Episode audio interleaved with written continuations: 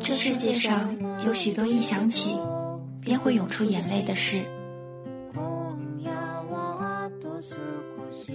虽然多半时间过得也算潇洒爽朗，不过终于还是会在某辆出租车的后座上，在某家路过的小店前，或者在忙碌到根本没有闲暇的时候，突然听到某个曲子、某个声音，如同沉淀的某个时光片段，被措手不及的重现，心酸却心安。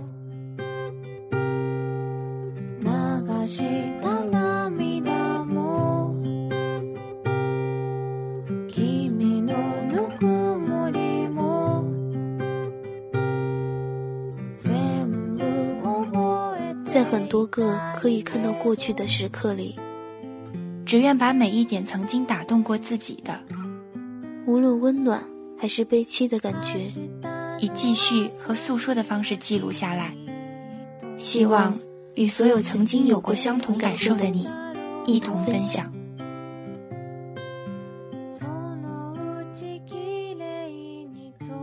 我是纽扣，我是林晴，我在陆生。与你相约。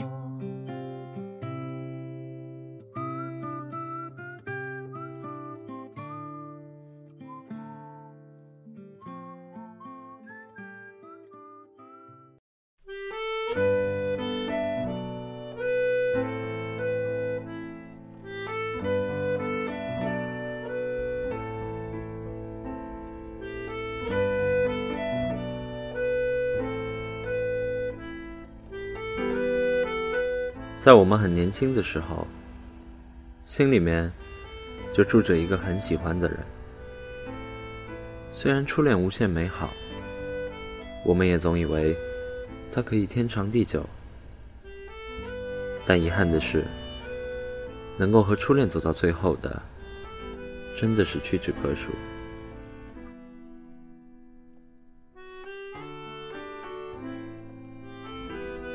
我的初恋。发生在小学五年级。那时，我爱上了我后面的那个女孩。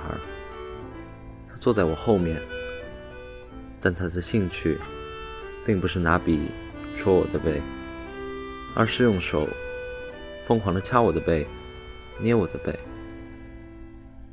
每次她叫我的时候，总会非常用力的捏我，我都会痛得回头大叫：“你神经病呢！”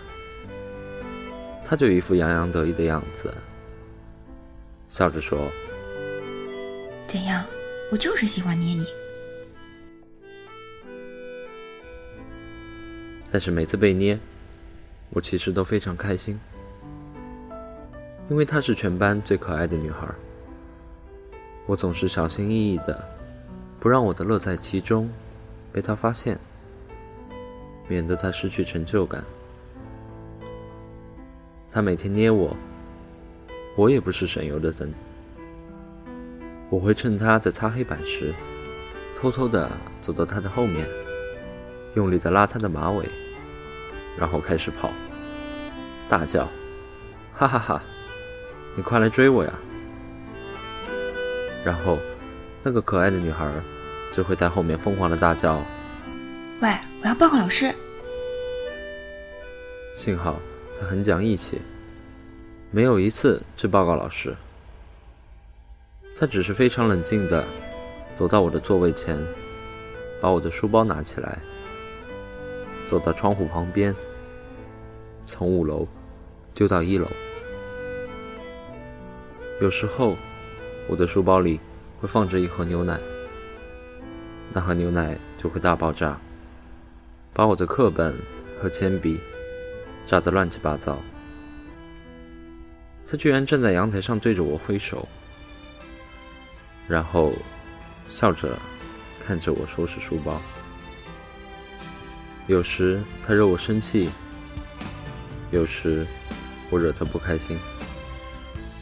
当他气得不跟我说话时，我就画很多漫画送给他，并且在漫画的右下角。签上我的名字柯景腾。他每次收下那些漫画的时候，都觉得匪夷所思，问我：“柯景腾，你干嘛要签名啊？”我说：“因为我将来一定会成为一个非常厉害的漫画家，你要把这些漫画妥善保存，将来一定会大增值。”他说：“真的吗？”我说，我保证。是否能找回消失的力量？想起了初爱，想起最初的梦已不在，想起青春曾无畏无惧无所谓失败。当时看见彩虹就笑开，一无在胸怀，带你跑下课堂，翻过围墙，只为就这样，我们打打闹闹。直到毕业那一天，我写了一封很长的情书，准备给他。我好不容易鼓起勇气，将那封情书放在我的口袋里，慢慢的走向他，却不晓得该说些什么。他看着我说：“干嘛？”我说：“没干嘛。”那。这个给你，他就拿出两个玻璃杯送给了我。那两个玻璃杯上各印着一只可爱的小青蛙，我收下了。但是那一封情书却还留在我的口袋里。毕业后，他到了一个很远的地方读书，后来居然跑去欧洲留学，我失去了他的音讯。他送给我的那两个玻璃杯子，几年后被我不小心打破了，而我准备送给他的那封情书，却不知道被我藏到了哪个角落。永远最初的梦最精彩，想起青春，曾无畏无惧无所谓失败。当时看见彩虹就笑开，一无挚爱在胸怀，带你跑下课堂，翻过围墙，只为了望一片大海。告别了初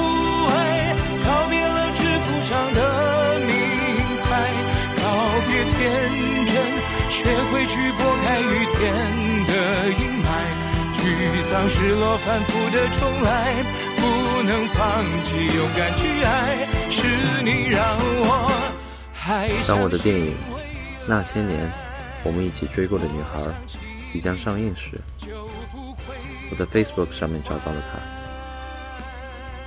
我非常兴奋，在网上不停的问她：“我是柯景腾啊，你还记得我吗？”她说：“当然记得。”有谁忘得了你？正当我想要发挥超强的记忆力，跟他滔滔不绝的叙述之前的点点滴滴时，他抢先说：“后来我知道你开始写小说、出书，居然还当了导演，拍了电影。我非常非常惊讶，因为我总以为你将来会成为一个漫画家。我的抽屉里。”到现在还放着当年你送给我的那一沓漫画，那个上面还有你的签名，我在等着它们大增值呢。听他这么说，我的眼泪差点掉下来。我总以为，在爱情里，只有一个人会负责保存彼此的记忆，记得彼此。多么深爱着对方，而另一个人会毫不眷恋地往前走。我一直以为，我就是那个负责保存记忆的人，没想到我错了。原来这个女孩，她也一直都记得，她记得我的梦想，记得。他喜欢把我的书包从五楼丢到一楼。记得我喜欢画画，送给他。他什么都记得。他甚至记得我对他的喜欢，尽管我们没有缘分在一起。像童话一样，她现在是两个小孩的妈妈，跟老公过着幸福快乐的日子，而他的抽屉里还偷偷的放着当年我送给他的那一沓漫画。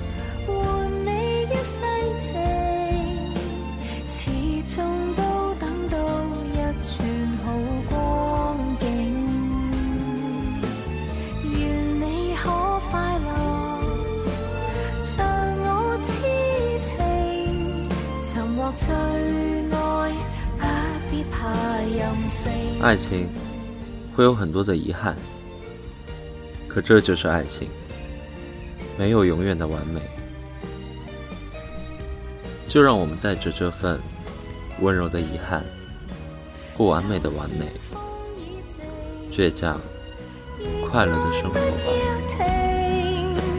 痛苦吧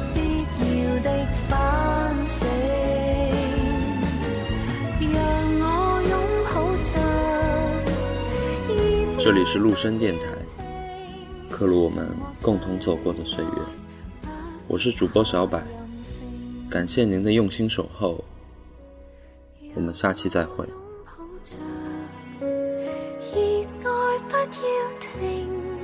谁是最爱？不必再嫌情。